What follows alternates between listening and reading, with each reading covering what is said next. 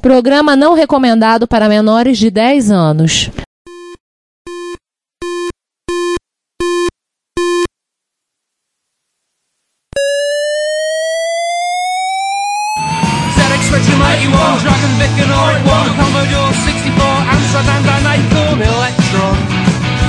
Vic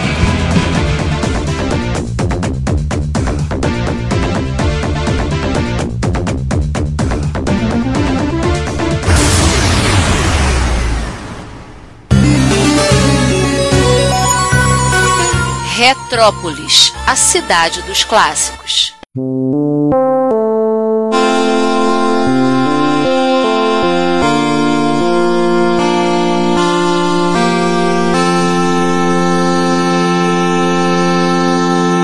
A parte de baixo da, da, placa, basicamente o CPU, essa lógica, a saída serial e o slot. Parte de cima, literalmente isolado ali, um terminal de serial e a parte de regulagem de tensão. O Apple I, ele vinha realmente com pouca memória, né? Ele não vinha com, com muita memória, né? Não lembro de cabeça quanto é que era, mas é, ele vinha com, com pouquíssima memória, só o básico para carregar um programa na memória. Tinha ROM. Ele vinha com 2K. Era quase um TK82C. É triste isso, hein?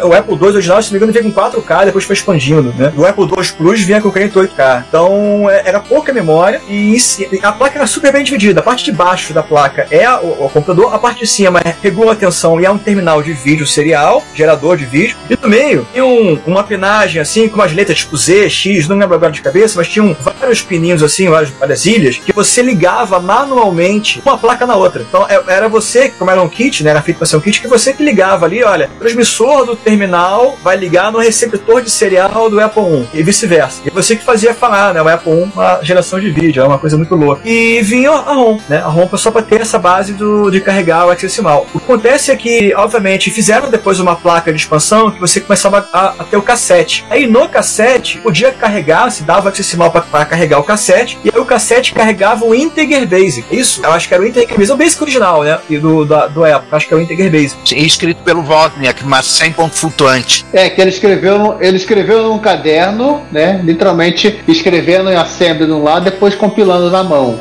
Então você até tinha um Basic no Apple I, você carregava ali. Nos kits mais modernos, né, nas ROMs você pode encontrar aí, você tem a ROM editor, né, que fica lá no final da ROM, porque o, o 6502 ele aponta inicialmente pro final da memória, para poder carregar. Como você tem hoje ROM barata sobrando, né, enfim, você bota também o Basic junto. Então, convenção, você coloca na posição de memória E000, que é onde se carregava do cassete Basic, ROM, o Basic. So, o Bafa 1, já, se você chegar lá e botar E0000R, ou seja, endereço roda, ele aponta para esse endereço e já carrega carregava nativo o base o, o Apple para você brincar. Ou então o monitor, né? Isso tá bem disponível. Aí depois que eu falei com esse, com esse cara, o Lino Porcino, aí ele titulou o projeto. Tem outro endereço, que acho que é 8000. Você bota lá 8000, que é o endereço que tá a ROM do Arduino, que tem um, um ATmega que faz o controle com SD. E aí essa ROM ela faz a comunicação. Carrega um programa no Apple I e esse programa é literalmente um, um file system que você pode carregar os programas da memória e tal. Pô, legal, posso brincar aqui, né, com o Apple I. Isso assim, já no sonho, né, ó, virando no Apple II 2, né? Pô, pelo amor de Deus, eu fiz o MSX, né? Pô, vou fazer o meu, meu xodó ali, pô, Apple 2, né? E o Apple 1 e o Apple 2, ele tem praticamente tudo em comum. O projeto não é muito diferente, é, mas tipo, o Apple 2 ele é uma grande expansão do Apple 1, vamos chamar assim, né? E depois eu fui estudar. Então, o que, que tem aqui de 6502? Caramba, tem uma Atari. Atari é 6502. Pô, se eu pegar a placa de CPU do Apple 1 com uma, uma placa de Atari, tirar todo o resto, ele é um Atari. Vamos lá, vamos desenhar. Pegar, pegar o chip Riot, vamos pegar ali, né, o TIA, vamos colocar aqui aqui, vamos fazer, puxar. Peguei os esquemáticos do, Atari, né, da, da Polivox, tem um, um, cara é brasileiro que é o Neto, vários esquemáticos de videogames do site dele, peguei vários ali, estudando os originais, vamos ver o que tem em comum, o que posso fazer, é que posso adaptar. Eu fiz a placa, mandei fazer a placa, para que a placa que é um Atari, com a pinagem toda Atari, só não tem o CPU, metei no barramento. Como é que eu carrego agora o cartucho? Ó, então, foi o seguinte, voltar pro Apple I. Ali eu tenho o File System. Será que eu consigo fazer o Atari rodar né, de alguma forma para um Apple I? O que, que eu fiz? Eu pegava o cartucho de Atari, Atari, abria no editor de hexadecimal, ligava hexadecimal, copiava e colava via terminal, carregava ele na RAM, depois ia tentando escrever algum loader para apontar o CPU para lá, e aí o CPU assumindo, ele ia comunicar com os endereços de memória que seriam comuns do, do TIA, né, do TIA e do Riot, até funcionar. Em algum momento isso funcionou. Aí o tive que fazer uma protoboard para adaptar, porque eu tive que fazer os mapas de memória, né, para desligar a ROM, né? Tinha que tirar o chip da ROM do Apple 1, do endereço. Depois tinha, claro, fazer o mapeamento ali para paginar, porque o Atari tem a, a, o endereço espelhado. A Atari não usa o 6502. Em algum momento você teve que desmapear, além da ROM do Apple 1, outros periféricos do Apple 1? Não, não, não, não tem nada, na verdade, né, no Apple 1, né, praticamente. E o endereço de serial não se fala, não, não, não tava no conflito. O meu maior problema é que o Atari usa o 6507, que é o, o 02 capado, né? Então, que só lê 4K. E aí, qualquer endereço acima de 4K, ele vai espelhando. Obviamente, o que o, o, o Atari faz? Ele aponta pro final dele, que pode ser 1000 ou pode ser o, o FF00. Essa que é a verdade. Então, eu tenho que tirar a ROM ali, porque a ROM vai conflitar. Então, alguns jogos até funcionaram primeiro, mas a ROM conflitava, então eu fiz uma outra placa, depois outro circuito, que ele mapeia, e aí eu, eu capo, eu tiro a ROM, e aí eu dou um sinal para a placa de RAM, para ela também desligar o chip de memória alta, né? Porque a minha placa tem 64K, né? praticamente, né? 64 não, 48, mas você tem uma penagem, você pode botar 64 e pode diminuir. E um jumperzinho. E aí eu dou um sinal ali que eu tiro toda a parte de cima, né? Deixo 32K a princípio, e aí depois eu vou espelhando. Na prática, o loader faz isso. O loader ele manda um sinal pro endereço que eu criei lá, um endereço específico na memória, e vai acionar esse flop aí que vai apagar o mapeamento de memória. Aí depois carrego, primeiro eu carrego o jogo, né, no endereço de memória da RAM, o sinal para apagar, né, o mapeamento dos flip-flop. Aí depois eu aponto o CPU para lá e, e ele assume. E começou a carregar o Atari. E depois, lá na frente, eu peguei o projeto da STL do cachimbo do Atari, né, fazer o encaixe, desenhei uma placa de expansão, da expansão do, do backplane, que é o socket do Atari. Tenho, né, uma placazinha que eu ligo, e essa sim é a única que funciona bem o cabo flash até então que eu testei, é o 6502 eu usei 80 aí não, não funciona bem também com, cabo flash. Mas basta eu ligar o cabo flash na expansão, na porta de expansão do backplane, aí eu puxo um cabo, cabo curto, né, claro, puxo para essa pequena expansão que só tem literalmente o cachimbo do Atari, e eu posso botar um cartucho de Atari ali. Então aí eu fiz literalmente, ele, ele é um Atari, eu posso rodar só a placa de CPU e a placa de Atari com a expansão rodar no cartucho, eu posso ter literalmente o Bafa 1 que joga Atari, né? Essa que é. Ninguém nunca tinha feito isso, isso é realmente inédito. Um Bafa 1 que joga. Um Bafa 1, um Apple 1 que, que joga Atari. Né? E eu mandei até pro, uma mensagem pro Ozo, né? E ele respondeu assim: você capturou a. Como é que foi? Você capturou o espírito da coisa, né? Algo assim, na frase que ele mandou do. Mano, tu é um guerreiro. É o Zeitgeist, né? É. A grande questão é o mesmo da ULA do Z80, do Z81.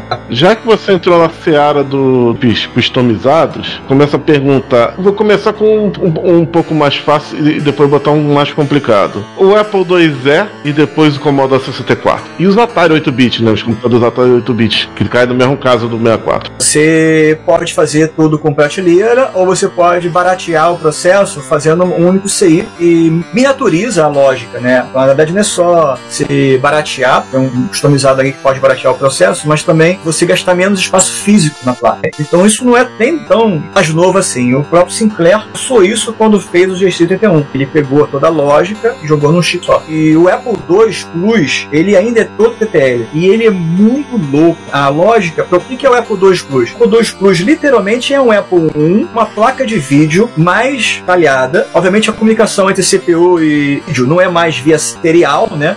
É, é totalmente via barramento. Ele coloca uma placa de vídeo ali é, mais detalhada é, e mais com RAM. Então ele tem 48K né, de Sim. RAM e sobra até 64 é ROM. Então ele tem um base mais parrudo, né? O base ponto flutuante. Ele tem de fato um monitor mais parrudo. Ele tem, obviamente, o Microsoft Base. Ele tem, é, obviamente, um, um, pouco mais de lógica ali, porque ele vai controlar um barramento de 8 slots, né? Slot 0 ou 7. Uma lógica para ter já internamente o cassete, placa-mãe, um joystick, uma porta de joystick e um, um teclado, uma lógica de teclado. Mas basicamente, o que a diferença entre Apple e Apple 2? É literalmente uma placa de vídeo, que é mais esperta para aceitar comandos a mais, e RAM e ROM. Basicamente é isso. E a placa de vídeo dele, o Wozniak, ele faz uma gambiarra genial, assim, que ele faz com que o sinal do clock, quando ele está em low, ele está ele tá mapeando memória de vídeo, quando está em high, ele está processando CPU. Toda a lógica de geração de vídeo em TCC, causa do artefato TCC, ela é feita TTL.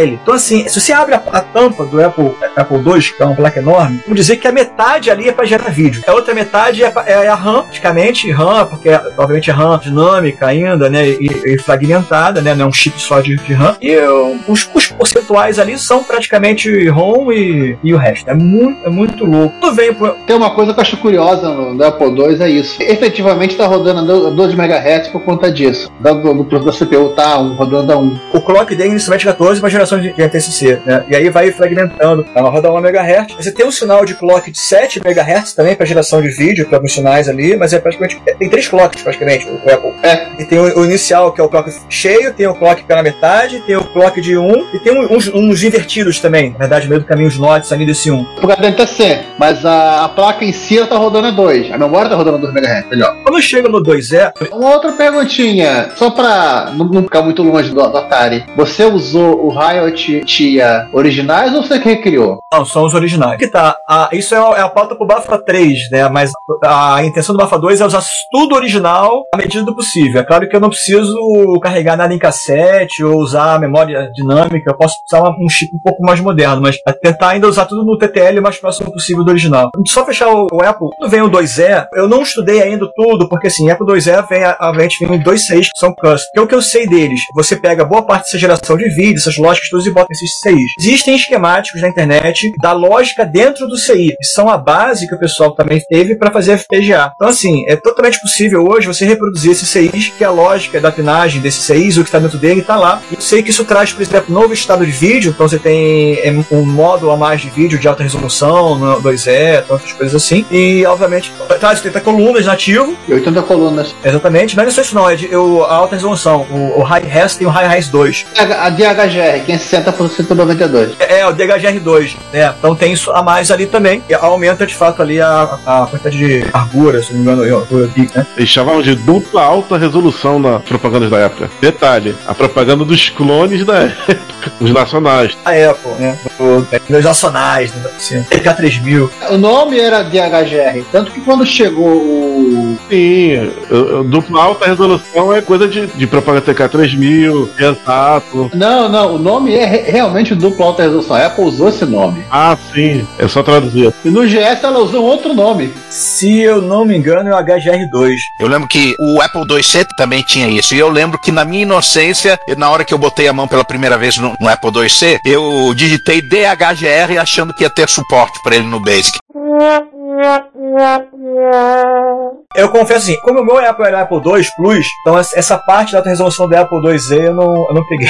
Então eu tenho uma, uma falha aqui, né? Ah, não tem.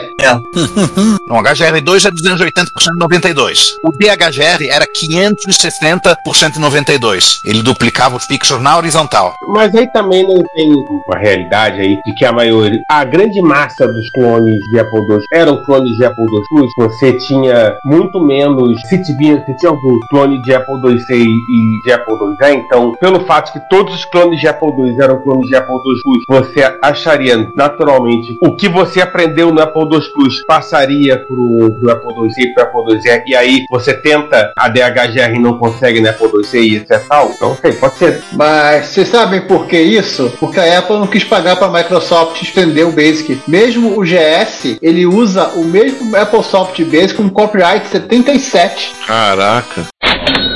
Quando a gente fala mal do Tremel. Aham. Exatamente o que eu ia falar. Isso que eu tava falando, Tremel Feelings. Exatamente o que eu ia falar. A gente tá criticando o Jack Tremel, tá vendo? Alguém passa gritando: Jack Tremel estava certo! Tem que até defender que o 128 tem um basic atualizado. É, O GS é o Turbo, R do Apple, cara. Né? Commodore 128. 2, 2, 2, 2, vai ser terrível isso, não. Aqui, ó. O GS eles chamaram de Super High Resolution. Era SHR. É, isso mesmo. Parece que, se eu não me engano, além da resolução. Mas o Apple II GS é quase um outro micro em relação ao, ao resto do Apple. É? É, é, é o que eu vejo. Você sabe que você fala isso, você vai atrair a ira dos fãs de Apple II, né? Você tá atraindo a ira de todos os lados. É por isso que o sindicato tá essa matança aí. É, talvez até o, o GS seja menos parecido com o resto da linha Apple II do que o Turbo R é parecido com o resto da linha MSX. Mas, enfim, Isso eu tenho que concordar. Se eu não me engano, o Apple II GS ele tinha uma placa não compatível com o Apple II, né? Pra rodar o Apple II ou algo assim, assim como o Mac também tinha, né? o Apple II GS parece muito mais um micro próprio do fora da linha Apple II do que o Turbo R. Mas, enfim, essa treta, honestamente, não. É, não vamos entrar nela, não. Tem um chip inteiro, que é um Apple IIe. Eu acho que no Mac que é a expansão, eu tô enganado. Apple 2 é na chip. Literalmente. Ai, meu Deus. Ricardo querendo trazer a treta de volta.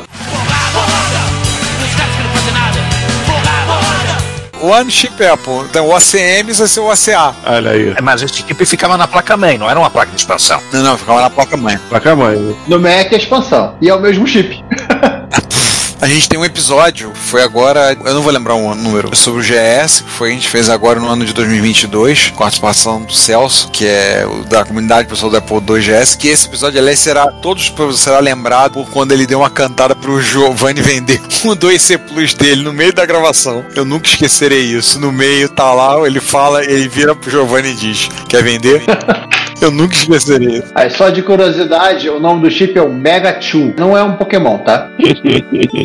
E não é um clone de Mega Drive. Também não. Você junta esse chip com, com o Mega Chan, junto com o Mega Chun, e faz Mega Chan Chan Chan. Eu não acredito no que eu ouvi. Não acredito no que eu ouvi. Não pode ser verdade isso que eu escutei agora. Por aí. Voltando pro Atari, né? Como eu tenho o 6502 e aí eu tinha um Atari, eu já tinha na minha lista já, nesse momento aqui, pô, toda, a família, de tudo que eu poderia seguir pra frente, né? Então, no ColecoVision, eu cheguei a começar a tentar comprar os chips especiais do Master System. Por quê? Porque o Master System, demanda exemplo pro Z80, o som do ColecoVision, mesmo chip que a gente falou, SN76, eu não sei o número, Isso. tá aqui na frente. SN76489. O, o, o João tem uma tatuagem no braço com esse código. É, eu tava procurando a página aqui, é, justamente o, o chip de som do, do Master System é 76489. E a diferença do- dele pro, pro MSX por Coleco é que o VDP ele é o 9918 com modos de vídeo a mais, praticamente compatível. Assim, a, a minha ideia era fazer, da mesma forma que eu tinha isso pro Coleco, fazer uma, uma máquina CPM e virar uma Master System. Só que eu nunca consegui achar esse chip, não, não tem esse chip à venda, e eu nunca pensei em depenar um, um pobre Master System 1 só pra tirar esse chip, né? Eu acho que não faz sentido. Isso. Pô, a gente fabricava aqui no nosso Praga de Manaus, por que a gente não tem esse chip ainda, né? Muita gente pensou aqui, pensou. Muita gente já fez isso, inclusive. Oh, Você pode ir lá na SEGA, bate na portinha da SEGA e pergunta: Ô, tipo, moço da SEGA, você me vende o chip tal?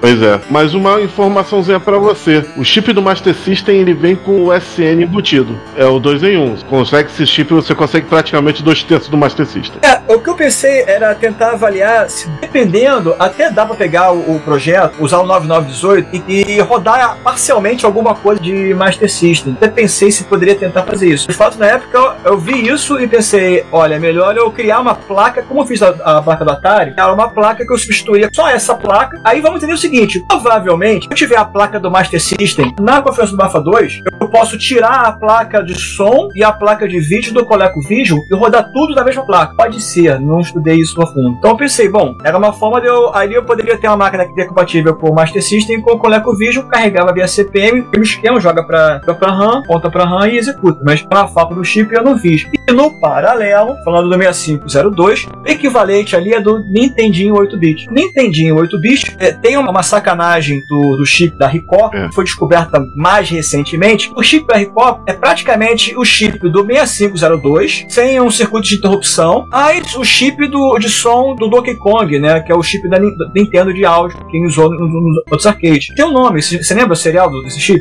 de som? Não lembro agora. Não, mas tem um número, é só, só de chip 8, sabe? Algo assim, entendeu? Lembro agora. Mas, YM2413? isso é FM, cara. Isso é Yamaha. Não, eles não chamavam só de Nintendo Sound Chip? é o 203, então 2A03. Tava entendendo. O que, que eles fizeram? Na época, para você provar, e- houve de fato, uma- parece que um processo, né, pelo que eu li, é uma desconfiança, porque de fato usava, usa a- a- o mesmo assembly, né, o soft- software básico do 6502, e aí houve uma desconfiança de que esse chip era, era- usava o mesmo é, DAI que o, o, o do 6502. Só que na época, como você fazia? Você liter- literalmente tirava o raio-x chip para poder olhar. Você não conseguia fazer, né, usar um microscópio, né, um, algo ma- mais é, acurado como a gente usa hoje. Assim, o que eu li né, nessas pesquisas é que na época eles não ganharam o processo, a, a não conseguiu ganhar o processo contra a Record. Qual foi a sacanagem? É porque eles pegaram, eles literalmente pegaram os fato DAI do 6502, só que nessa parte de interrupções que não era usada no, no Nintendo, eles rasparam, fizeram uma riscada, de modo que você não conseguia provar que era o mesmo DAI. Tinha um- uma sujeira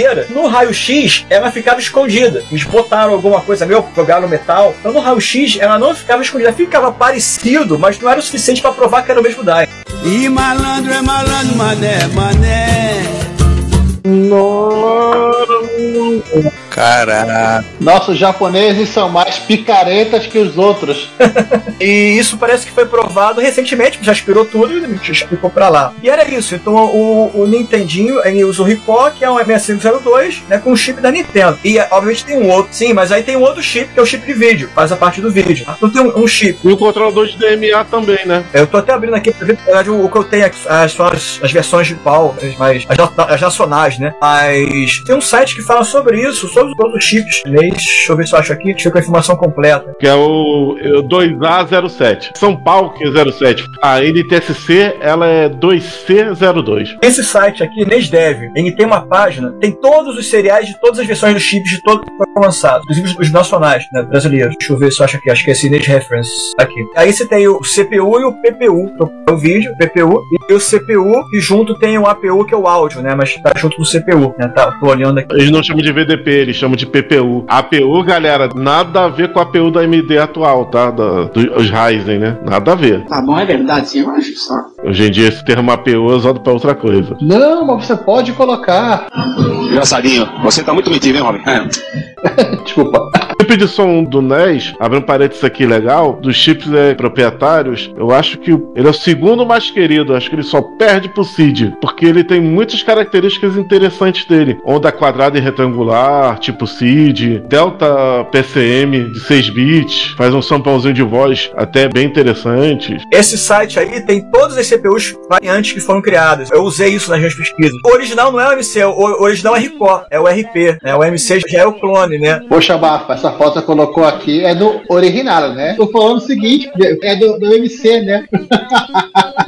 É. É, a MC foi processada pela Nintendo, foi copiando o chip dela. O MC foi fazer a clone de FM também. O MC faz a clone de tudo. A MC foi, ela foi processada por todo mundo porque ela, ela copiava o chip de todo mundo. Pronto, mudar a frase. A OMC não era um braço de alguma empresa famosa de hoje em dia, que até hoje em dia existe? É uma subsidiária. A OMC, ela é, inclusive, é responsável pelos chips brasileiros, tá? Pra OM. Inclusive, é, esses chips de Nintendo brasileiros pra OM são fabricados até hoje. É da- da- da- não é difícil de encontrar, então é fácil de fazer um clone de Nintendo hoje. Então, Eles criaram uma empresa pra fazer um console, se a gente ajuda. Existe o MC, tá? A MC ainda existe. Caramba! United Microelectronics Corporation, fazendo clone de Nintendo, né? Polystation, manda um abraço. Cara, a empresa tem, é de 1980, a United Microelectronics Corporation, sede em Taiwan. Tá lá, 19 mil funcionários. Na época do Atari, ela já clonava os chips do Atari. Ela nasceu para copiar. Ela tá abaixo apenas da TSMC. Em termos de, de processo lá, quatro plantas em Taiwan. Sim, ela tá assim, em Taiwan, Singapura, China e Japão, as, as fábricas da OMC. Pô, então, Bafanés também é possível. Não é só possível, tá feito aí. Já tá pronto, João. E você fez isso mesmo? Fiz. Ah, é, o- é a última foto aqui, né? Vou levar um dia, em algum encontro eu vou levar um ensaio da vida, um hotel, essas coisas eu não levei, mas nessa placa específica, o que, que eu vi? Tinha a opção de fazer ela ainda mais compatível né, no barramento do bafador original, mas eu acabei optando em fazer ela, ela meio que separada. Então ela tem na, na lateral, ela tem a expansão do barramento. Eu posso ligar essa placa eh, no barramento do Bafa 2 para poder brincar com ela, expandir de outra forma, mas eu acabei optando em fazer ela standalone. Então ela segue o tamanho de placa, que ela é a metade do barramento do Bafa 2 original, que é o que eu chamo de barramento light. São seis slots em vez de 12 slots, né? Seria metade da placa. E ela segue mais ou menos esse mesmo tamanho. E aí ela é completa, ela, ela foi- ele foi feito, né? O projeto foi feito seguindo vários esquemáticos. Eu vi Phantom System, Top Game da CCE, que já tinha essa ideia de dois barramentos. E aí eu desenhei o projeto, eu já desenhei esse projeto com NTSC, com saída de áudio, ripando o RF. E obviamente, não, a fontezinha 9 volts, que é padrão, né? A fonte do Bafa, do Bafa 2, 9 volts. Isso aí virou um Famiclone com todo respeito. Bota um casezinho e fica bonitinho. Yes, we can. É, o Famiclone completo. Um Famiclone completo. O meu protótipo tem alguns detalhes que eu tive que corrigir, olhando assim na alta resolução, porque eu acabei seguindo o desenho original de clock que usa transistor. Só que aí o transistor que eles usam, o famoso BF494, que é o mesmo teclado 85, os transistores modernos não oscilam mais o cristal. Então eu acabei ripando e eu tinha sobrando ali uma penagem de um 7404, um notezinho, eu acabei ripando e fazendo com o note do, que tava lá, sobrando, já tava lá o, o chip, né? Com um porta-falta aberta, né? Não usada, eu puxei da, da porta e resolvi isso daí. Mas o pior problema que eu tive foram dois. Eu acabei não acertando por causa das referências que eu tinha. Seria a pinagem do joystick, então depois por baixo eu tive que consertar a pinagem do joystick, né, para alguns fios. E o esquema que eu fiz para fazer o áudio, eu tive que depois colocar um op-amp, que não saía alto. Então, a placa protótipo, ela tem uma, uma daughter board. Se eu olhar essa placa, eu sempre coloco uma saída de power auxiliar. Do lado do, do conector de 9 volts, tem uma pinagem ali, pininho branco, posso ligar periférico. Aí eu acabo que eu tenho que espetar essa daughterboard ali.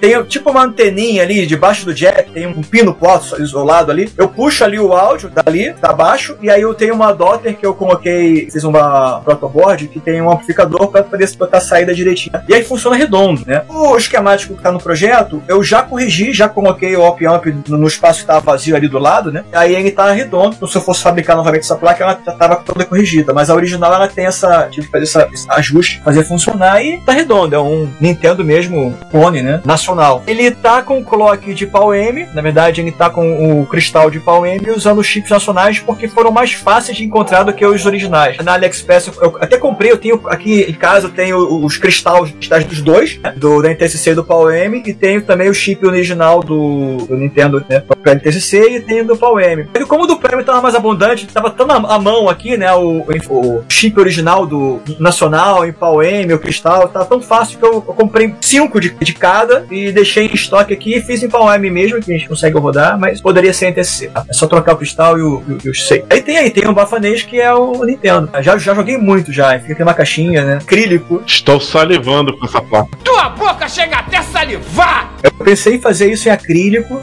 né? Algo assim, né? Mas eu, eu tenho que aprender a fazer modelagem 3D. Ainda não tô, tô bom nisso, não. Mas eu queria muito fazer um gabinete das coisas.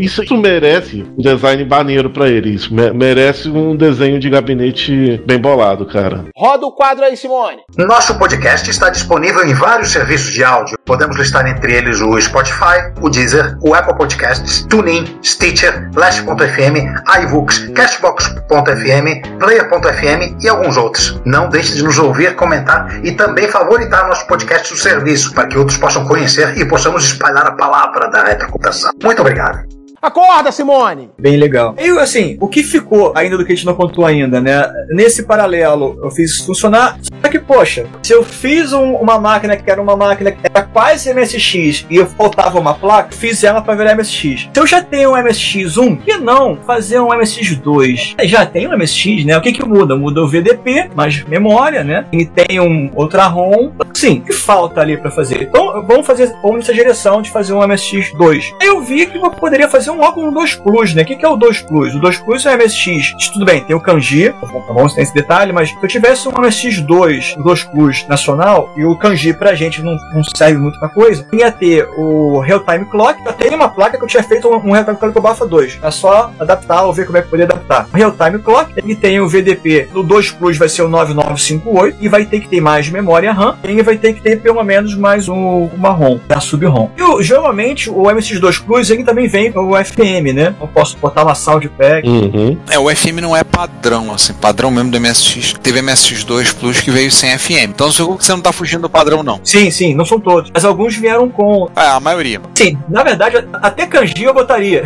se fosse o caso. É que depois eu fui ver a kanji, o que é a kanji. Tem a ROM de 256, o mapeamento à parte. Eu achei muito trabalho para negócio que não ia ser usado. Então eu desisti. Mas aí o que eu pensei? Bom, a primeira coisa que eu tenho que resolver é o seguinte: no MSX1, o meu disco, eu usei a BIA, que era muito fácil de adaptar ao que eu já tinha do Bafa 2 para usar a BIA. Era muito próximo, era só botar né, a, a ROM dela ali. Porque a BIA não é compatível com o DOS 2, né, nem com o Nexton. Então isso já era um problema. Bom, então, se eu vou pro 2, eu vou criar uma nova IDE. Então eu vou fazer estudo do que eu tenho disponível. E aí eu optei por clonar a Sunrise. Vou fazer uma Sunrise bem legal e vou utilizar ali. A ideia foi assim: bom, vamos desenhar agora para MSX2 um Real Time Clock, uma FM, vou ter que redesenhar a BDP para 99 9958, eu tenho que ter um, mínimo de expansor de slot, porque a sub-ROM, ela entra junto com a ROM para uma expansão interna de slot, e eu posso botar também uma, uma expansão de RAM, com Mega Matter, algo assim que eu preciso de ter ali. Então, eu desenhei essas placas, poder expandir. Obviamente, eu estou aproveitando o PPI, praticamente é a mesma coisa, estou aproveitando o PSG, que é a mesma coisa, estou aproveitando o CPU, placa de clock, e vou fazer isso funcionar. É claro que nesse meio termo, eu também já tinha o sonho de botar uma placa Wi-Fi no MSX, para acessar BBS, como já tinha no Bafa 2 tradicional, né, CPM. Aí eu ia fazer isso em algum momento, estava lá no, no, meu caminho. Eu desenhei, desenhei essas placas, trouxe elas. Quando eu comecei a testar, eu tive alguns problemas e isso demorou um pouco mais. Então, nesse meio do caminho, eu, eu tinha feito funcionar já o MSX1 com o Mega RAM, mas não estava encontrando a 9958, eu tinha comprado e é, é várias é, CIs e eram todos fake. Não necessite la garantia, la garantia sou eu.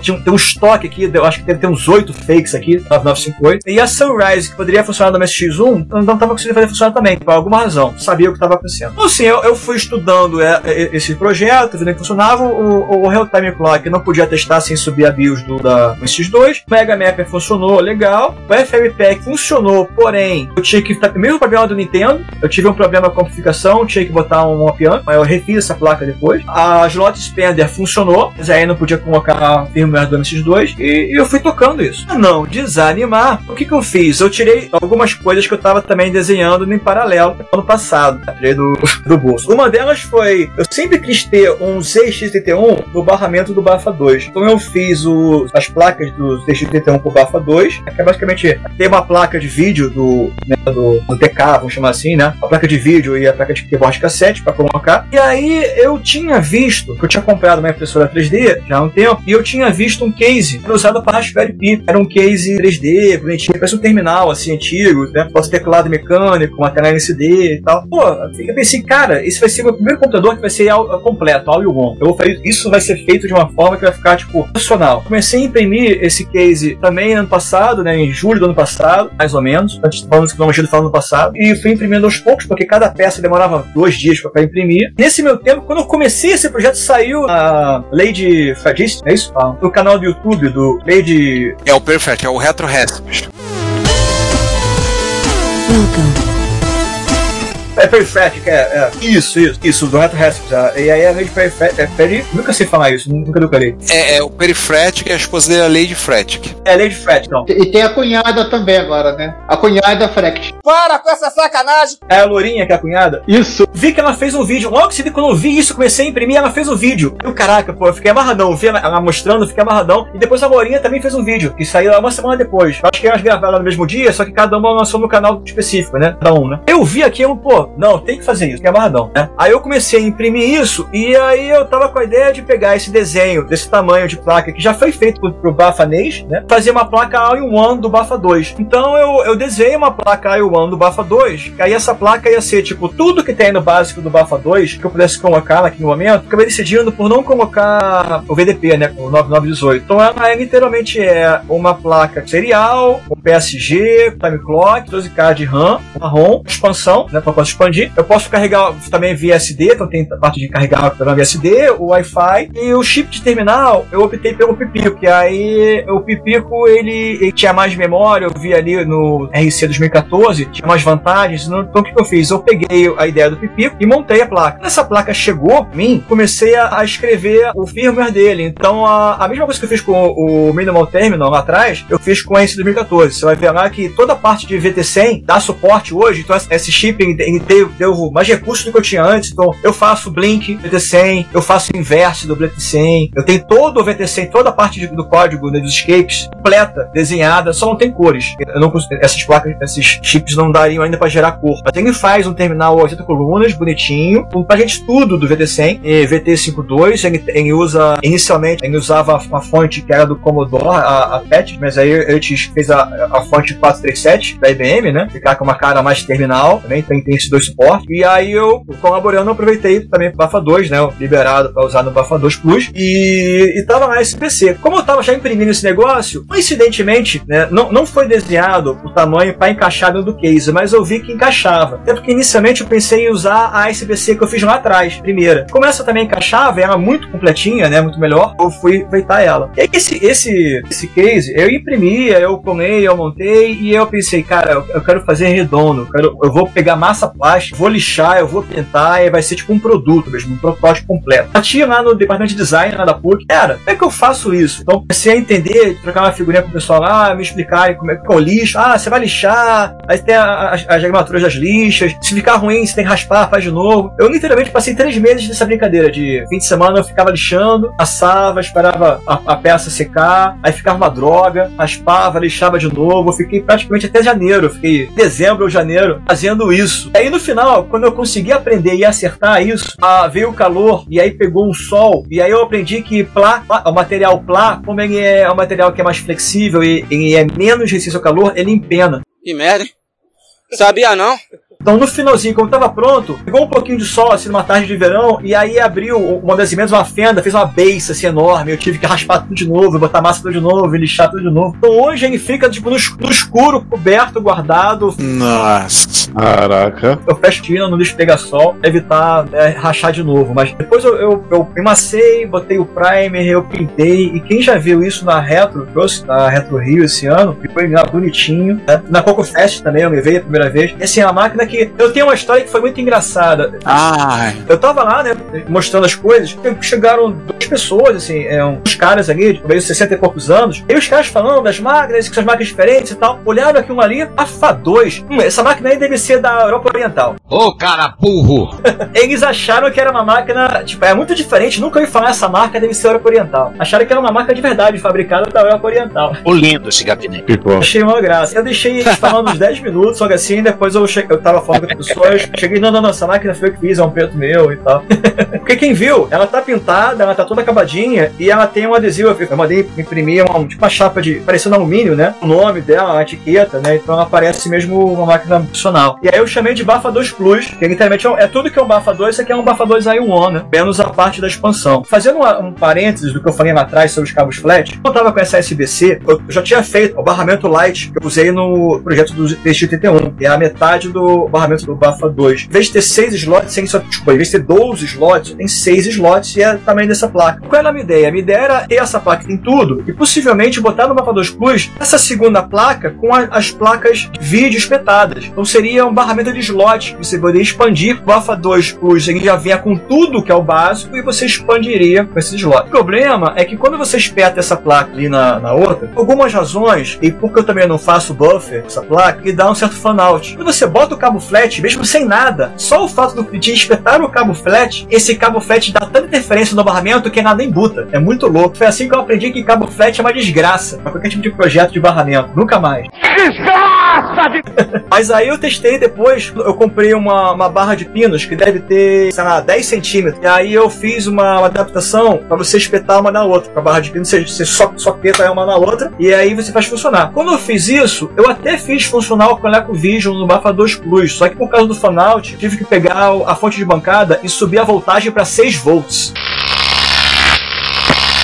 Como, obviamente, o Z880 não é feito para rodar em 6 volts, de queimar, né? Eu achei melhor não abusar. Então, o Bafa 2 Plus ficou no funcional por enquanto. Eu tenho estudado de fazer uma outra placa com buffer para poder evitar o fanal e tal. Coisa assim. Mas, o que nós temos aqui de novidade? Obviamente, eu tenho uh, outras placas, então, tudo que era do MSX1 foi pro 2, salvo em CPU sobrando, tem o 9918 ali sobrando, então, obviamente, eu vou remontar o MSX1 e ter junto com esses dois para levar. Ou Coleco, né? O Coleco eu tenho separado. Quando eu montei o MSX1, eu fiz uma outra placa de vídeo, né? Uma outra cópia, né? Das cinco que eu sempre tenho de slot original. Então eu tenho o Coleco ali separado da minha estante aqui. Eu tenho o Coleco, tenho o TGT1 e barramento do Bafa 2, tenho o, o Atari Apple. É, na minha bancada eu tenho a MSX2 Luz. Aqui atrás está desmontado, mas tem quase tudo do MSX1. E as placas que eu já peguei no meu estoque, né? A PPI, etc. Eu vou remontar o MSX1, ter um e o 2 para numa MSX Rio da vida ter os dois lado a lado. E basicamente esse é o estado atual das coisas, né? O, o temos mais alguma novidade depois dessas últimas coisas que a gente viu? Qual é a novidade que não está ainda feita? Durante o semestre do ano passado, voltei a estudar o,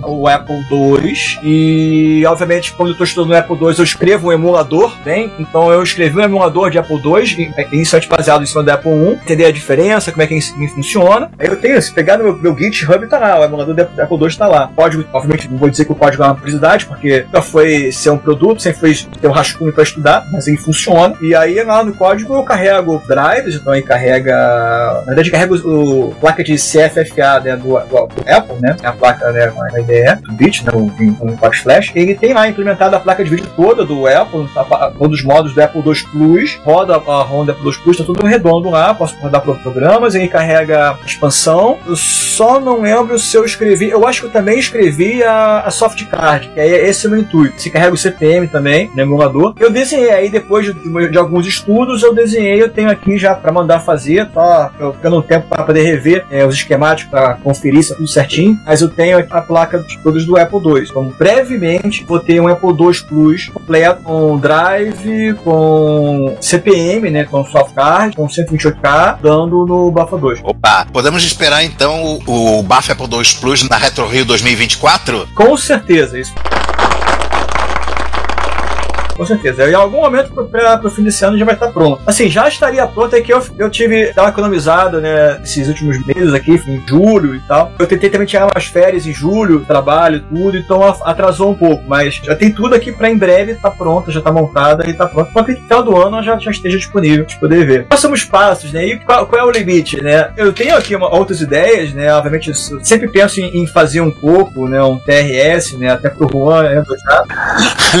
Alegria do Juan. Sim, sim, sim, sim, por favor. Quero, quero. Eu vou, eu vou colaborar. Eu vou, nesse projeto eu quero colaborar, quero meter o bedelho, quero fuçar. Você pode, pode me considerar consultor, principalmente para Coco, que detecta 80 a 80, não sei tanto assim. Vai na merda, vai na merda, vai. Bom, o que eu tenho assim, até troquei uma, uma ideia também com outra pessoa, né, o Frank, e ele falou assim, pô, vou te dar os chips todos do, do Odyssey, Odyssey 2. Então você vai, a gente vai depenar o Odyssey 2 fazendo o Bafa 2. A gente ficou pensando nisso também. Eu tenho o esquemático do, do Dragon 64, né, que tem um projeto que foi feito do Dragon 64, que está tudo aberto. Andei estudando e vendo qual é a diferença do Dragon pro, pro Coco, né? Não é muita diferença, assim. Dá para adaptar o, o Dragon Coco, né? Originalmente. É uma forma de fugir um pouco daqueles chips customizados e tal, provavelmente. É um, é um caminho. Mas olha só, o Coco 1 não tem nenhum chip customizado. Só o 3 que tem. É, mas eu tô mirando dois. Tem, mas olha só, se você fizer um, você fez o 2, porque os chips customizados do 2 são só para condensar a eletrônica. Ele não tem absolutamente nenhuma feature a mais. Nenhuma, nenhuma que um não tem. Em termos de, de experiência do usuário, em termos de programabilidade, em termos de você fazer expansões de hardware, eles são a mesma coisa. Você não precisa fazer o 2. Você pode fazer um. Ah, então. O problema todo é o 3, né? Então, o, o que eu li do Coco 3 é que ele não tem tanta compatibilidade, tem uns detalhes que não vingou muito. Então, assim, é, é o PS2 mesmo. Ele é tipo o Mega Drive 1 pro Mega Drive 2, que no caso aqui virou Mega Drive 3, né? Muda a carcaça, mas o videogame é o mesmo. É isso aí, é isso aí. Ele reduziu o tamanho da carcaça, ficou menos profunda a carcaça, mas é só, cara. E não esquenta com os custom do Coco 2, se não precisa, só precisa fazer um. Aí tem o Coco 3, que é uma outra história completamente diferente, que não, não vamos nem, nem pensar nisso agora. Então vamos conversar, né? No próximo passo, eu vejo pra frente. Dentro do Bafa 2, na verdade, nunca foi ser um kit. É, eu até, como falei lá no início, pensei em fazer o, o meu clone de GX como sendo um kit. Depois eu vi que eu nem ia ter tempo de operacionalizar isso. Então, e nunca foi assim, ganhar dinheiro com isso, né? É mais para as pessoas terem acesso. Gostaria muito de ter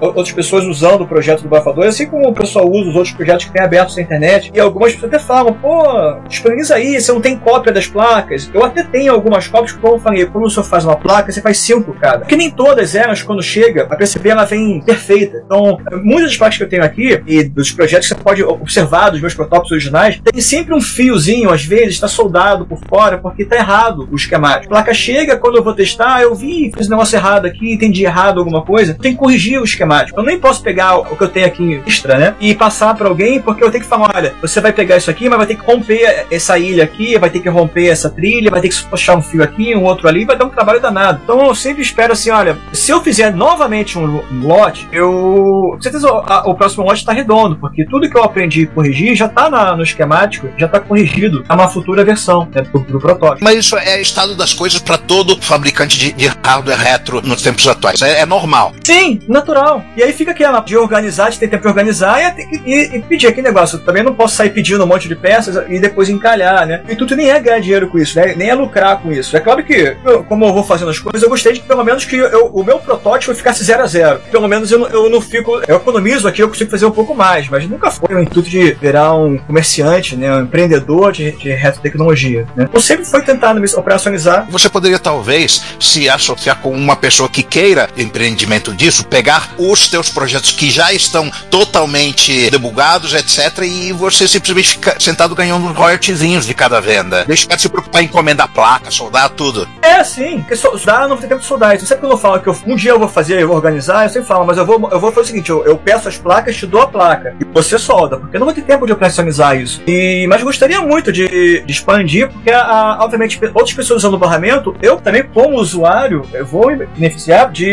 outros projetos, né? As pessoas vão, obviamente, criar outras coisas que são compatíveis com as minhas coisas e eu vou também receber essas placas. Então, é, é, de assim, é, cresce de forma naturalmente, né? Eu também vou usar como usuário. Então, é algo muito legal, eu gostaria muito, mas por enquanto é, ainda está todo mundo no protótipo, né, em organizar. Os, os esquemáticos estão corrigidos, então foi pedir um novo lote, já está já tá certo, já foi corrigido ali, então os meus backups dos arquivos estão todos certos. Só essa questão de organizar e como é que vai né, solicitar novas placas a demanda para isso, porque, pô, eu peço, sei lá, 10 placas, só, só tem 8 interessados, né, lá, 5 interessados. Essa da Nintendo é uma. Olha, pela reação do João, essa do Nintendo vai ter muita saída. Essa da Nintendo, na verdade, tem uma questão que é assim: as únicas duas placas que eu pedi, tive que pagar imposto na entrada no Brasil, foram a do Nintendo e a do Atari. E aí eu vou botar o parênteses. Pelas palavras que, que tem coisa de videogame no meio. Exatamente. Então a, a placa de Nintendo eu já troquei, né? Base bafanês. É, é bafa. Eu tenho um número, sei lá, um código. Que acho que se eu botar o nome de videogame, eles me taxam. E, e às vezes a, a, placa vem de graça, a PCBWay me dá a placa, mas aí não é de graça. Eu pago o imposto do Brasil quando chega. Sacanagem. Eita porra. Mas é, faz parte, né? Tem nossa legislação, fugir. Às vezes isso acontece. Exatamente. Justamente a, a Bafatari, né? A Bafanese são as únicas que engraçado que batem aquilo quando chega no Brasil a pessoa entende e, e taxa, né? O resto nunca deu problema. Eu te garanto, tem muitas coisas tuas que ia ter muita demanda. Esse podcast inteiro, de cima a baixo, tem sido um, uma criança na vitrine da loja de doces. Inteiro, inteiro. E assim, tudo foi feito, é como eu falei, vai ser educacional, assim, é pro robista. Né? E não é um produto, não é? Eu não sou aquele cara da retrocomputação que é o cara que é o fabricante de, de soluções. Tô fazendo, tô me divertindo, tô estudando, tô brincando, e ao mesmo tempo, se a pessoa chegar para mim e pedir, cara, eu, eu, explico tudo também, assim, a mim, nós como professores, né, o Ricardo também, a gente tem interesse de ensinar, de explicar, enfim. É mesmo. É uma coisa de mesquinharia, vou lucrar sobre o que eu faço. Não. Sim, eu, o mínimo que eu queria aqui de, de recurso até é a gente pra, pra operacionalizar mais, assim, expandir. A, a PCBWay foi uma, uma, uma, grande ajuda, você vê que depois que ela apareceu, cresceu muito. Aí fui fazer uma atrás da outra, e obviamente, tendo como ter outras pessoas brincando com isso, com certeza vão ter outras ideias aqui das placas, né, compatíveis, né, outras soluções, até às vezes melhores que as minhas, vão enriquecer muito o projeto, né. É. Esse é o intuito também de não ser um FPGA. Algumas vezes as pessoas perguntam, algumas soluções poderiam ser muito mais simples com FPGA. Por que não FPGA? Primeiro que a gente tem soluções muito boas, né? Eu destaco, por exemplo, a solução do grupo, do MC2 que eu tenho, é o MC2 Plus, muito legal, e eu mesmo já ajudei lá atrás, estava com certo tempo, eu cheguei a escrever, né, eu converter alguns cores lá para esse projeto, e é muito legal. Mas ao mesmo tempo a ideia aqui, a princípio, para o estudante, né, ou para o leigo também, quando vocês olham um FPGA, que é literalmente um chip quadrado no meio de uma placa careca, é o quê? Pega um FPGA é praticamente isso, né? A lógica do chip sou emulação, sabe? Não é emulação, mas tem, mas tem aquele jeito de que não é exatamente a coisa raiz, né? É que nem você olhar o computador e as luzinhas piscando. Bate no psicológico, entendeu? Então, assim, é, é que nem você olhar um computador as luzes, as luzes piscando no computador é muito mais legal, parece muito mais complexo do que um computador com teclado e monitor. Então, é a mesma coisa. Você pega e olha o MSX2 Plus, porque esse é o projeto que usa mais o barramento, o MSX2 Plus ele usa 11 placas. Aí tem um detalhe detalhe que eu acabei não falando lá na- na- atrás, como é que eu fiz ele funcionar. né? Algumas coisas que eu fui estudando, eu vi que, eu tava dando bobeira ali, e aí foi assim que eu fiz ele funcionar. A primeira coisa é que o, VDP tava ruim de encontrar, né? Possível de encontrar. Eu consegui depois o 9938, até queria destacar o nome aqui, depois a gente passou aquela placa do, de expansão e, que tem o 9938, que é o 80 colunas. Eu sempre fiquei de, de acreditar ele, mas eu nunca, até no, no- site, nunca acreditei. E aí, falando sobre isso, Essa placa de 80 colunas pra coco? não, não, do MSX. Acho que é da, acho que é da Gradiente, que eu acho que o fez o tava vendendo isso um tempo atrás. Não, não, nem é isso, só pra, é só pra acreditar ele, porque ele me, ele me vendeu e. Ó, Bafa, se você quiser, eu te arrumo outro 38. Não, eu, eu tenho os 99, eu tenho esse 38 e eu tenho os 9958, né? Eu comprei depois. Não, também, se você quiser agora mais um 38, eu te dou um. Shut up and take my money. Mas é outubro só. E aí, enfim. Aí eu com essa dificuldade de encontrar o 9958, e aí o. Não, o amigo nosso em comum, ele me passou, passou de comunas, e veio com a 9938. A pinagem não é a mesma, só que aí já, já teria como adaptar ali, né? A principal diferença é que o 9938 ele tem um sinal de saída de vídeo composto, a pinagem é um pouco diferente ali pra saída pra fazer o chip de geração, né? Vídeo, separado do, do sinal separado, fazer um TSC com o decoder lá. Coder, né, na verdade, lá. Aí ele me passou, por acaso, mais ou menos pouco depois, eu consegui encontrar um lugar que vendia o 9958 original. Eu pedi de, de alguns lugares bem conhecidos que me venderam também o falsificado, assim, garantidos que venderam o falsificado. Muito louco isso. Porque o problema é que alguém descobriu, alguém tava com um lote ali de um chip, é a mesma é, encapsulamento da 9958. E esse cara pegou, ele, ele fez um rebrand e inundou o mercado né, com esse chip falso. E aí é um lote muito grande. Não foi você mesmo que descobriu que um deles era um 68 mil? Fui eu que comprovei, foi. Exatamente. E aí é, eu descobri depois de pela pinagem. Fui testando aqui, né? Pinagem e des- descobri. Quando eu falo sobre isso no, no- no site, né? Do Hackaday, eu até boto as fotos, boto tudo explicando a história, botando todas as chips lado a lado, né? Mostrando, né? O fake, a diferença do fake pro original. Eu- alguém me indicou pra comprar na Outsource. Outsource também acreditou que era original. Mas quando chegou o chip era falso. E aí a gente ficou tentando, né? Outras possibilidades. Encontrei um lugar na Express que vendia original. E finalmente chegou o original.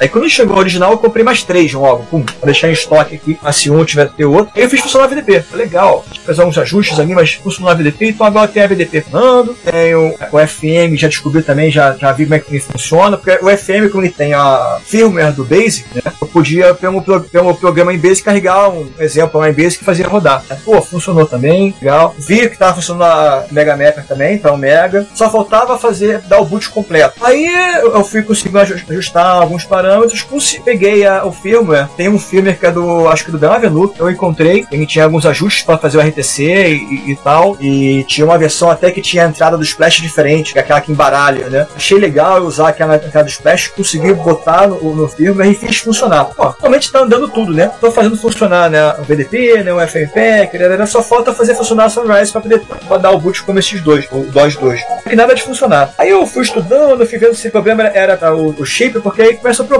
A Sunrise, ele tem chips que são LS, chips que são HCT, tem, tem um chip que é ALS. Esses chips eles têm questões levemente diferentes em função de nível, de lógica e de consumo de energia. Aí eu pô, tentando ver se o problema era esse, né? Se era algum- alguma coisa da, lógica. Não, não dava boot, não- a- às vezes reconhecia o cartão, às vezes não reconhecia, não funcionava. De os, os chips da Express, né? Eu fui tentando. Até que eu, em algum momento eu, eu li num blog uma coisa que eu não tinha percebido. Eu tinha esquecido, já tinha lido e tinha Sunrise só funciona com cartão CF original. Ela não funciona com adaptador de SD para CF, por alguma razão. E aí, quando eu vi isso de novo, pô, será que é isso? Não é possível. Aí eu peguei aqui, eu tinha um, um cartão CF, acho que tava no Bafa 2 antigo. Peguei ele, botei, botei pra funcionar e deu boot. Aí, eu não, tinha- ainda um outro problema. Ainda tava dando problema. Às vezes tava, às vezes não botava. E aí eu fui olhar pro meu pro projeto novo do MSX. Então tem mais uma coisa que aí, se vocês olharem meu- projeto, a, a placa do MSX 2 Plus, e tem uma protoboard pendurada. Que é uma coisa que eu, ainda- já desenhei já a correção disso. Mas é uma coisa que eu tenho que acertar no protótipo. Tá, tá- tá até hoje assim que essa placa eu não fiz ainda. A placa e- original do Hotbit tem uma lógica que eu não usei, até porque essa lógica não fazia sentido eu usar naquele momento, porque eu estava usando o mesmo CPU que eu usei lá no, no Bafa 2 original. E o que, que é o CPU do Bafa 2 original? É literalmente o CPU C80 barramento, não tem mais nada. As lógicas ali para fazer o high e algumas coisas, né, e tal. Mas é isso, não tem mais nada específico ali. Que o MSX ele tem um circuito de wait ele é dedicado ali junto com a memória. Então, quando você tá, você tem um, uns estados de wait, e quando você está falando com a memória ou com o hardware, ele liga o wait e desliga esse wait. Então, ele tem um, um chaveamento ali. Que inicialmente eu pensei que poderia ser por causa do DMA, não era. Então, quando você ligava a Sunrise, ela bagunçava algumas coisas do tipo, o teclado ficava prendendo tecla, ficava repetindo tecla, dava umas coisas muito estranhas. Não, fiz todos os últimos testes e botei o circuito de wait igual ao o esquemático original do MSX, é aquele momento que ele vai falar com o hardware, ou com a memória, que ele, que ele para tudo, ele dá uma seguradinha ali no clock, e aí ele faz tudo funcionar. Então ele não dá esses conflitos de endereçamento. Ele fez funcionar, contava isso. Então o MSX2, Luiz, ele tá todo funcionando, e aí se eu pegar a foto lá na direita, ele tem uma protoboardzinha que tá com, justamente lá com, com 7474 para fazer o chaveamento do wait, conforme o esquemático original do MSX. Antes disso, o que eu tinha notado é que o Bafa 2 MSX, da MSX1, ele tinha um clock levemente mais rápido do que o do MSX original, porque numa Retro Rio da vida, eu, a gente rodou o mesmo jogo, eu e o Manuel, lado a lado, percebi que rodava um pouquinho mais rápido, ele sincronizava assim. Era o wait, esse wait aí que travava né, alguma coisa que desigualava o clock. E funcionou, pô, lindo. MSX 2 Plus funcionando. Qual é o próximo passo? Vou levar correndo na Retro Rio pra mostrar pra todo mundo. tá aí funcionando. E não, esse foi. Até descobri tudo. Então essa, placa, se você pegar, essa é a placa, ela chama mais atenção, porque quando você olha é uma monstruosidade de placa nada nada, são 11 placas. Não são 11 placas pequenas, não, porque o, o RC 2014, pra quem já viu inicialmente, ele é, digamos assim, 3 quartos comprimento do Bafa 2. O Bafa 2 ele é mais comprido, o barramento, quando eu fiz, a placa é maior. Então as minhas placas elas já são maiores do que as placas do RC 2014. É, elas são mais compridas, então elas dão mais espaço, né? Uhum. Você pega esses dois, por causa das características, ele, ele come 11 slots. Você fez ele com 12 slots. E quase que não tem slot suficiente para MSX2. Na verdade, pra ser sincero, é porque aí nessa foto tá faltando. Não, tá ali, não, desculpa, é isso mesmo, são 11 slots. E aí, assim, essa de, de timer, né, do, do, controle do weight, ele vai entrar no CPU. Então ele vai ser opcional no CPU, até pro Bafa 2 original. Se quiser ligar ou desligar, pode colocar. Os 11 slots do Bafa 2, se pegar o tamanho de cada placa, aí, olha, deve ter 15 centímetros de comprimento por uns 10 mais ou menos de altura, um pouco menos que isso. Então são placas grandes, sabe? É, 8 de altura, de centímetros. Então, assim, tem, tem placas que são bem grandes. E, e é visualmente complexo. A, a, pessoa que vê ele acha que é muito complicado, entendeu? Se fosse um FPGA, e aí aparece só um quadradinho no meio, a pessoa não, não dá aquele impacto no psicológico, né? Que a gente tava falando antes. Você jogou o jogo da clonagem em modo hard. Eu não, eu sou brasileiro, eu não crio nada novo, eu só clono. E vou resumir com duas palavras. Parabéns! Mas aí tem a questão, quais são os futuros? Tem essa ideia do Dragon 64, pra tentar, ou Coco 1, né? Ou Coco 2, assim. Eu acho bem legal, acho que é um, é caminho legal de fazer. E eu, eu, gostaria muito de ter esses clássicos todos, o Bafa 2, porque a ideia justamente é isso. Qual foi o grande trabalho do Apple II? Porque o Apple II, ele tem uma economia de peças, ele tem uma mistura ali de circuitos diferentes, aproveitando os CIs, ele é muito encapsulado ali, conectado, né? Aglomerado. Tá tudo muito junto. Mesmo CI que tem um barramento lá, um note, que vai pro vídeo, vai pro clock, vai para outra coisa, para outro controle de hardware. Então, a ideia do Bafa 2 é justamente eu pegar e separar essas lógicas para mostrar, olha, essa aqui é só a lógica de vídeo, essa aqui é só a lógica de clock, só a lógica de disco, só a lógica de som. É isso que é legal de você ver. Então, ele está bem isolado para o estudante poder ver. Quando eu vou, um outro desse, como um seguinte pouco, a ideia é justamente estudar o esquemático, tentar entender onde está esse misturado e aos poucos tentando abrir, separar por, por assunto as placas. Claro que isso, isso faz com que eu tenha um CI numa placa que às vezes está com perna sobrando. Coisa que no, no original, cada CI está todo usado, cheio, por completo. E aqui eu acabo tendo uma redundância de um CI, porque eu vou botar ele numa placa, né? Vai ficar sobrando um pouquinho dele, vou botar ele numa outra, vai ficar sobrando na outra, mas é porque eu estou falando do assunto. Né? Com o quesito educacional, isso faz todo sentido, né? A gente poder explicar e entender, simplificar o projeto. Eu queria fazer isso para todos, até o Commodore 64. Só que a gente sabe que o Commodore 64 é possível, né? Tem chips tradicionais, os fabricam mais. Cheio de custom. Esses customs, eles, hoje em dia, eles, eles são vendidos como FPGA, para substituição do Commodore. Então, pô, pô pra, vou pegar um, uma, um projeto que metade dos chips vai ser FPGA, eu já faço logo um FPGA inteiro, né? Uma, é uma coisa do futuro. Faz sentido. Aí, assim, aí eu posso, talvez, pegar um CG Spectrum, né? ainda é uma possibilidade de ter um Spectrum alguma coisa próxima disso, bem num Bafa 2, mas aí também tem o mesmo problema que tem a ULA, né? Como é que eu faria com a ULA, né? Eles têm projetos como o Harlequin que resolvem esse problema, né? O Harlequin, ele é o, o Spectrum sem a ULA, né? Que é a TTL. Eu tenho aqui, tenho aqui dois Harlequin. Eu tenho um Harlequin que eu montei, tenho um que eu comprei montado, que é aquele que é o notebook, que é o. Que tem aquele case do 48, que é o pequenininho, e ele tem um monitor em cima que me fecha. O cara coloca o notebook, que é maneiríssimo, né? Sua magia é top. E assim, é uma possibilidade de estudar esse esquemático e tentar fazer sem ULA, né? Mas tem outros caminhos. Eu já vi, por exemplo, pegar aqueles X86 do Hino, vocês devem ter visto alguns projetos como esses, do cara ter feito um X86 do Hino com a MT32, que é aquela que a gente a Raspberry né, Pi, pra jogar Doom e jogos clássicos de PC até 486, compatível. Aí teve um cara que recentemente fez uma placa, não sei se tá entre o ano passado e esse ano, que fez uma placa, você espera isso, você bota o VGA, bota tudo, e aí tem um, é literalmente um PC, né, faz o meia compatível com placa de som MIDI, né? Uma coisa bem legal. Então, não sei se eu vou na direção de um 56, se eu já vou o FPGA, tem também. É. Me corrijam se eu estiver enganado, mas eu acho que o Atari ST tem poucos customs, né? Ele tem um chip para controlar vídeo, que é o shifter. Ele tem um vídeo, um chipão para controlar a memória e que também manda coisa pro vídeo. Tem dois customizados, na verdade. É, eu já, já olhei, tem, tem, tem o chip. Aí complica. Eu poderia ter um Adam. Na verdade, é, é, se eu tenho um ColecoVision, eu poderia ter um Adam. Mas todo mundo sabe que não faz sentido ter um Adam, né? eu ia sugerir, então, um micro que também é um videogame e, e, que do tipo, vamos dizer que ele tá pronto e é outro que o Juan ia, ia te dar uma boa ajuda. SC3000. Aí você perguntar, o que que é isso? É o, a versão computador do SG1000, que é o pai do Master System. E que ele é praticamente como se fosse tipo um coleco japonês. Sim, é, é, é o coleco, exatamente. Esse poderia ir nessa direção. Se souber, já tem a gente tudo, né, dele. Só mandar o firmware, algum mapeamento de endereço de memória, hardware. Procurando o esquemático dele pra ver. Agora, eu não tenho conhecimento do SG1000 como eu tenho de Coco. Eu tenho o SG1000 é, é, eu, eu posso te emprestar para você analisar se você quiser. é, faz, faz mais sentido, né?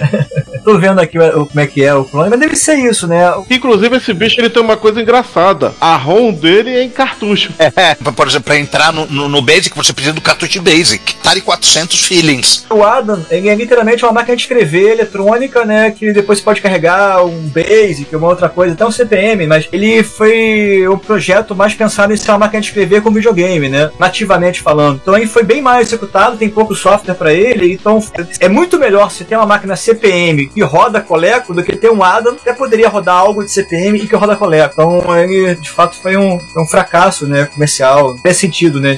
Tem custo também. Agora, isso não é prioridade um, não, tá, Bafa? Prioridade um é o coco, certo? Oh, a gente é, volta pro ponto original, assim, claro, é, tudo isso tá falando aqui, Commodore, até o próprio Coco, poderia ser FPGA. Até porque o FPGA já tem, a gente tem isso em FPGA. Provavelmente a, a parte que é a custom tem que re, é, requerer um FPGA, né? Um, um chip FPGA de menor capacidade, mas assim, vai na direção de alguma coisa que você vai ficar pela metade. E o Amstrad também tem muito custom? Amstrad tem custo. Não, ele tem um único custom, é um gate array que só a Amstrad sabe o que tem lá dentro. Mas enfim, em tese, em tese acho que ele já existe versão emulada emulada não é uma coisa tão complexa assim. Tanto emulada quanto recarregada. É, existe um clone dele, né? Na verdade, assim, Bafa, quando eu olho a história, eu fico muito curioso porque é o seguinte: na verdade, quem cuida do som é o, é o AY, quem cuida de, de I.O. é uma PP igual da MSX, e quem desenha o vídeo, propriamente dito, é o 6845. O custom dele, ele é basicamente um chip que vai pegar o sinal, o sinal a imagem, né, que está desenhada pelo 6845 e vai colocar aquelas cores extras extras. Sempre fico curioso em saber como seria um Amstrad sem esse chip. Porque em tese, ah, o desenho do vídeo já está sendo gerado pelo meu Ele só reinterpreta para inventar aquela coisa maluca das 27 cores, por exemplo. Ele tem sprites ou não? Não. Sabe aqueles jogos monocromáticos do Amstrad? Tem uma ideia, Papa dos Plus, por exemplo, que é, como eu falei, ele não tem a parte de, de gráfica, né? Por na placa do colega e tal. E uma das ideias que eu tenho é que é o seguinte: eu tenho a, a parte de geração de texto muito boa usando o Pipico, que gera VGA, mas é monocromático. E aí eu poderia poderia ter uma coisa como, como se fosse o Apple II o Apple II. Eu tenho uma, digamos assim, um circuito de vídeo para gerar texto e um circuito de vídeo para gerar gráfico. Então, nada impede de eu ter, além da placa Pipico, né, que gera texto, 80 colunas, eu poderia ter um VDP, né, um 9918, 9928, que é a placa de vídeo gráfica, e eu poderia ter uma lógica que se eu der um comando ali, eu chaveio, mapeio entre uma e outra. Então, é, é, provavelmente alguém pensou isso lá atrás também. Pode ter um circuito mais simples que já vídeo em texto e um circuito mais mais colorido, né? Por que, que eu não uso direto 9928 ou 18? Esse chip ele não faz 80 colunas, só faz 40. Se eu fosse jogar no CPM, eu teria um CPM de 40 colunas, porém colorido, com gráficos, tais. Então eu posso ter o modo texto e 80 colunas gerado pelo, pelo Pipico e posso ter um modo colorido com sprites 40 colunas gerado com o 9918. Só ter um mapeamento para chavear entre um e outro. Se isso que aconteceu também. É um MSX um e-mail. É, assim. Agora eu queria só dizer um negócio pra você. Nosso site e são gratuitos, o que significa que você gasta nada para visitar o nosso site, assistir o que temos no nosso canal do YouTube, ouvir nossos episódios, nada. Mas isso não significa que não tenha custos, pelo contrário. Nós da equipe investimos tempo, conhecimento e dinheiro nosso para entregar a vocês o melhor conteúdo que pudermos proporcionar. E nós não pretendemos poluir nosso site com anúncios, ainda mais em tempos onde bloqueadores de anúncios são fatos da vida da internet hoje em dia. Então, pedimos a vocês que colaborem conosco para o sustento dessa nossa iniciativa cosmopolita. Você pode pagar o IPTU, sim, o Imposto Predial e Territorial Urbano da cidade de São Tramiel de Retrópolis. Mas aqui o tributo é facultativo e o valor é baixo. Logo, pedimos uma contribuição no valor de um cafezinho ou de uma garrafa térmica cheia de café. Na página relacionada no nosso site, você pode encontrar maneiras de você contribuir. Agora, se você doar o valor de alguns cafezinhos, você poderá receber um brinde nosso, o cordão de crachá, o de pendrive, a sua escolha. Se o valor for ainda maior, você ganhará, além da nossa gratidão, uma camiseta. O frete é por nossa conta. Nós temos também QR Code para depósitos via Pix, temos a nossa chave Pix, além de botões para doação pelo PagBank, pelo PayPal, pelo Mercado Pago. Então, contribua pagando o IPTU como um legítimo residente de Retrópolis. Você também pode ir para o link de loja no menu superior do nosso site e adquirir no Mercado Livre ou no Shopee algum dos itens que vendemos: camisas, cordões, adesivos,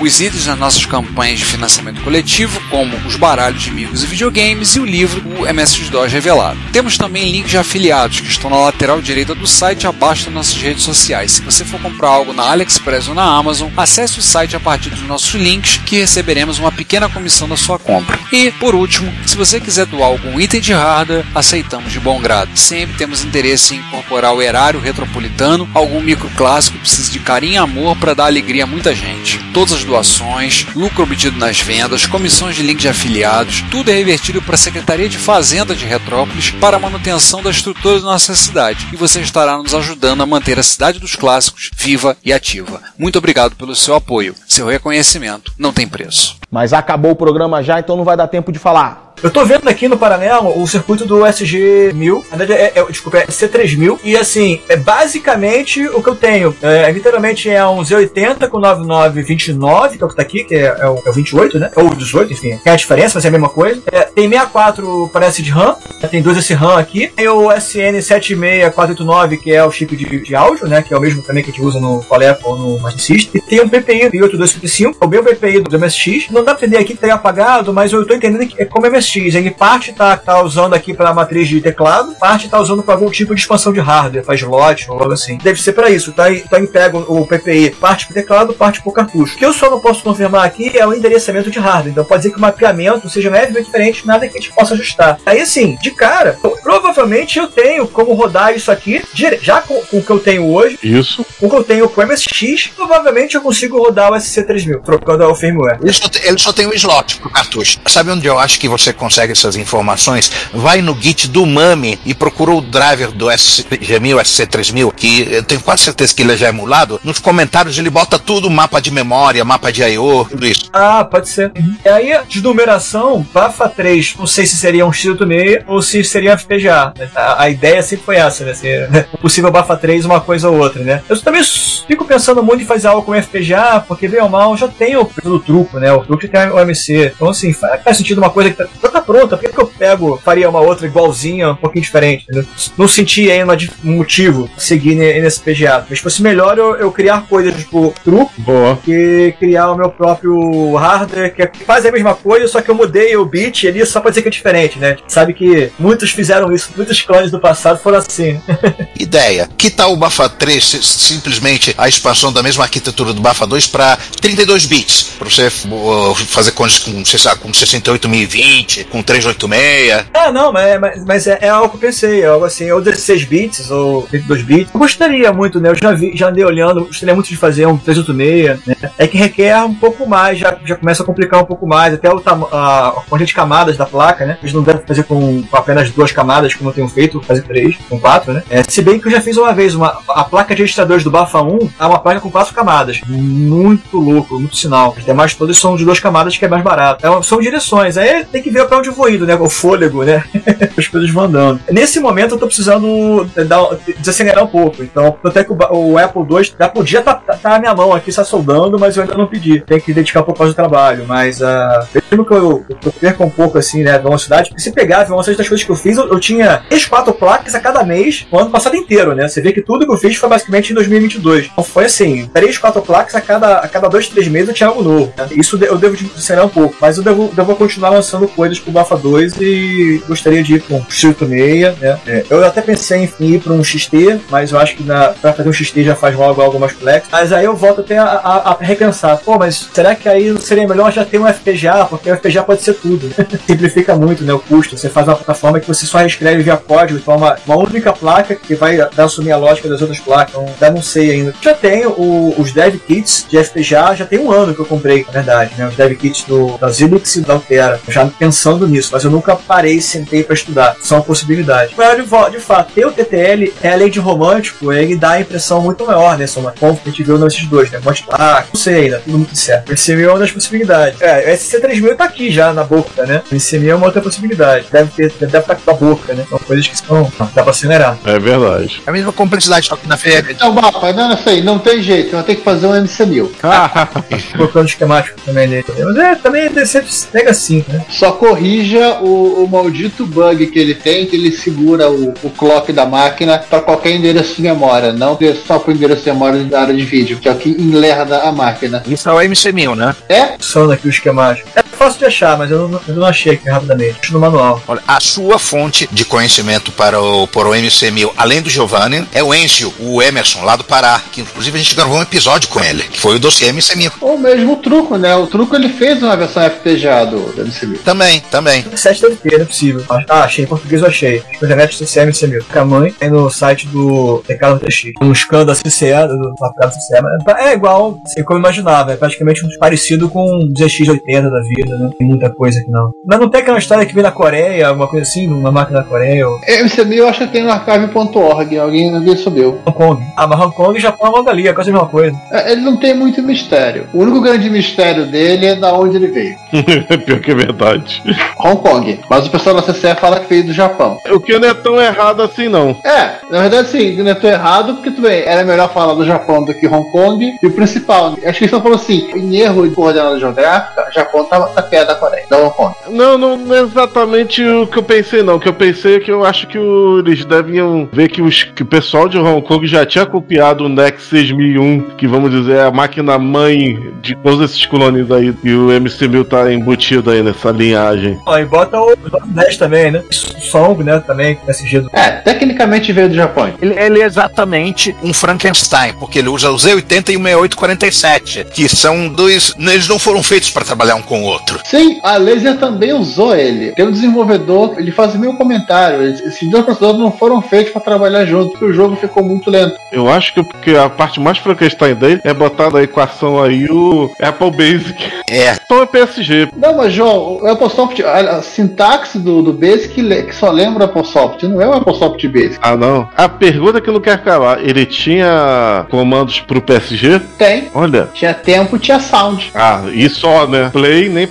né? Não, o Play não, o Play é mais complexo de se implementar. Do ponto de vista de, de esquemático, assim, olhando por alto aqui, do que eu tenho, eu acho que eu só teria que fazer uma placa de vídeo usando o 47. Porque o resto aqui é basic- a lógica do, da RAM, do, do CPU, do PSG. É só criar uma placa com barramento pro barramento para encaixar o, o meu 47. Mas lembra- lembre-se que o Commodore 64 nem isso tinha. Gente, o MC1000 é um buraco de, de especulações e coisas desconhecidas que Sim, vamos mandar um pro usagem elétrica e ver o que acontece. Ele vai querer interfacear com o Centurion. Provavelmente nós temos quase um MC, MC1000 tirando placa de vídeo. Assim como temos quase um, um CG3000. CG não, falei CG, né? Falei errado, é SG. SC3000. SC, SC3000, é. SG1000 C3000 é o videogame, a C3000 é o, é o videogame. É o, basicamente temos a C3000. Aí ficou bom. É porque não tem as fitas, né?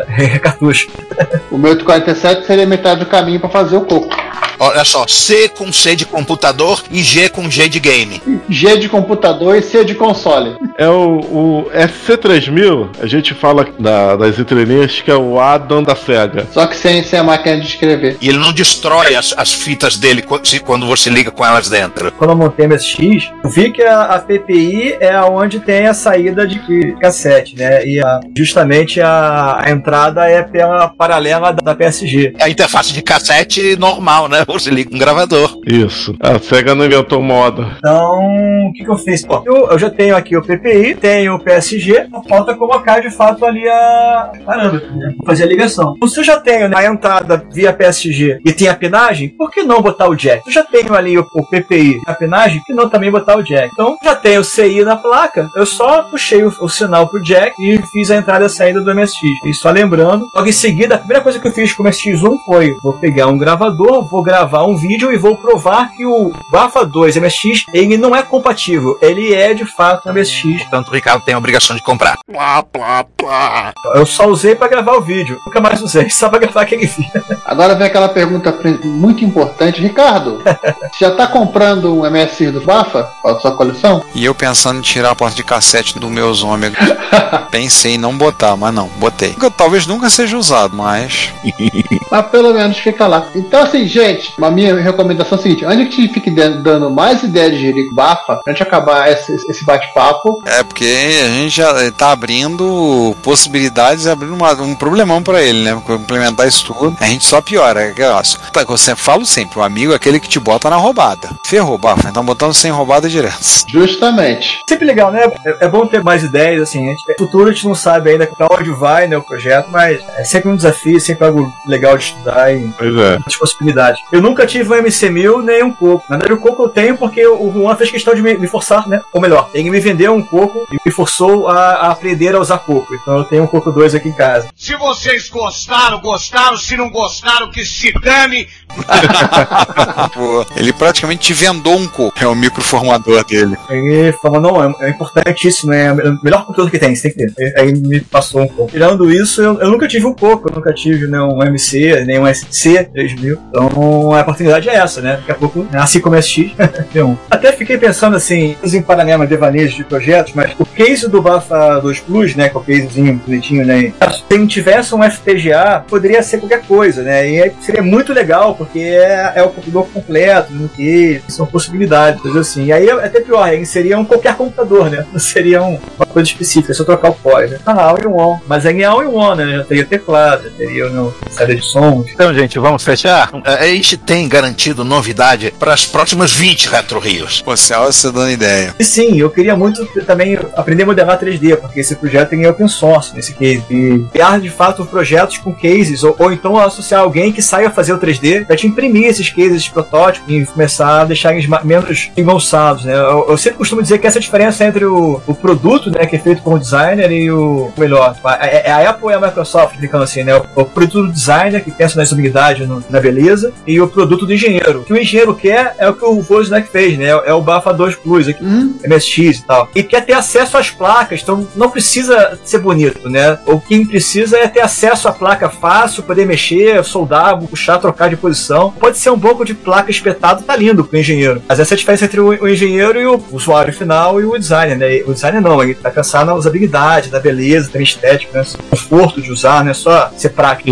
é um projeto mais fácil do que o Omega, porque você pode ir montando aos poucos, né? Você pega uma placa, solda, pega uma outra. Aí no meio do caminho você tem só um CPM. Pô, ah, que legal. Então, como é que vamos fazer? Vamos, vamos fechando então? Vambora, você vai agora convencer a senhora e sua esposa que comprar mais um MSX e a gente vai dando a- até logo enquanto isso. Bem, então vamos fechar então? Vamos fazer as despedidas? Vambora, deixa eu me despedir logo. Então, assim, Bafa, brigadão pelo bate-papo e diversão pro Ricardo pra editar isso tudo e convencer a senhora esposa dele a de- deixar ele ter mais um MSX. Não sou capaz de opinar. E a gente volta no próximo episódio. Eu também tô andando, mais uma vez, Bafão. Como diria um, grande amigo, um prazer desgraçado, uma satisfação maldita tê-lo aqui no episódio. Muito bom, muito legal. Todo o seu projeto, narração, a história toda. Muito bacana. E eu espero que seja inspirador, né? Porque a gente também que. Se tem uma coisa que nós professores gostamos também é de inspirar as pessoas. Então muitas vezes a gente inspira para as coisas erradas, né? Mas fazer o quê? Também, também é meio, do, meio capaz de fazer isso. Então, gente, mais uma vez, muito obrigado por terem ouvido a gente até aqui. Nos vemos então no próximo episódio, que vai sair daqui a uma semana, duas semanas. E enquanto isso, alguém já vê aí questão do gerador automático de pauta, se vai rodar aqui. Vai ser no Bafa 3, vai ser aonde? Vocês resolvem, eu tô fora. Fui. Bom, eu vou botar pra rodar no Bafa 1 então. É, enquanto isso, eu tô também tchau. Pessoal, bom dia, boa tarde, boa noite. Muito obrigado aí pelo papo aí, por trocar as suas ideias, suas experiências, Bafa. E é isso aí, até o próximo episódio. Gente, eu vou sair aqui e vou começar a processar a informação de que você, Bafa, recebeu uma mensagem pessoal e um elogio de Steve fucking Wozniak, que eu ainda não caiu a ficha que isso aconteceu. Eu não sei se foi ele, não. Eu acho que foi a equipe dele. Provavelmente ele tem uma vai, galera que responde os e-mails dele, né? Mas que foi legal foi, né? Curto, mas inspirador ali. Ah, é verdade. É, é. Não tenho a esperança que foi ele, mas eu mandei pro e-mail dele e veio uma resposta. Foi bem legal. o estagiário, pronto. Ah, vamos manter nossas ilusões, né? Aí, tchau, gente. Só obrigado pelo, pelo espaço. Eu queria agradecer pelo ter né, de falar um pouco sobre o projeto. É algo muito legal até trazer, né? E muita satisfação de demonstrar, ter o interesse das pessoas por, por ouvir a história. E é claro que, assim, contando que gostaria muito de que, de fato, fosse inspirador, de modo que outras pessoas se interessem por eletrônica, pela computação, pela engenharia da computação e, quem sabe, pela volta do hardware brasileiro. Gostaria muito, que eu bato muito na tecla hoje com algumas pessoas, é que o Brasil tem capacidade, tem excelentes mentes e capacidade de voltar a, a ter conhecimento em hardware e soluções nacionais. O que eu vejo é, como eu mencionei, eu comprei vários kits feitos por pessoas fora do Brasil, americanos, ingleses, e que estudam isso na faculdade e que têm a oportunidade de botar em prática isso. Então, rapaz hoje que está em engenharia de computação, em eletrônica, estudando isso, que não tem que mais pensar como há pouco tempo a gente pensava assim, não há indústria de hardware no Brasil, nunca vou trabalhar com isso. Não, você não precisa ter. Assim como o americano, enfim, como o alemão, como o inglês, ele não está usando a indústria dele, está todo mundo fabricando na China. Olha o Kickstarter para você ver o que acontece. O Kickstarter você tem vários projetos as pessoas desenham seus países e fabricam na China e da China até distribuem para o mundo. Então, é, eu acho que o recado e o que eu gostaria de deixar com esse projeto é que outras pessoas também se interessem por, por esse conhecimento, que façam projetos, soluções e que a gente também comece a vender para o mundo inteiro. A gente precisa ter uma fábrica fisicamente no Brasil. A gente precisa usar mais as mentes do Brasil e dar a oportunidade de a gente ter também tecnologia nacional, ou então a gente vai virar um mero usuário de tecnologia importada. E a ideia é, quem sabe, ficar cutucando um pouco a semente de isso volte a, a ter um mercado de máquinas e indústria brasileira. Discurso de. Legal. Mas, é sério, é, a minha ideia é essa mesmo. Acho que, pô, a gente tem que voltar a fabricar essas coisas, né? Senão a gente fica importando tudo e dependendo dos outros, né? Tem capacidade de fazer isso também. Olá, eu sou Oswaldo Santana Neto, programeiro, e você está ouvindo o podcast Retrópolis.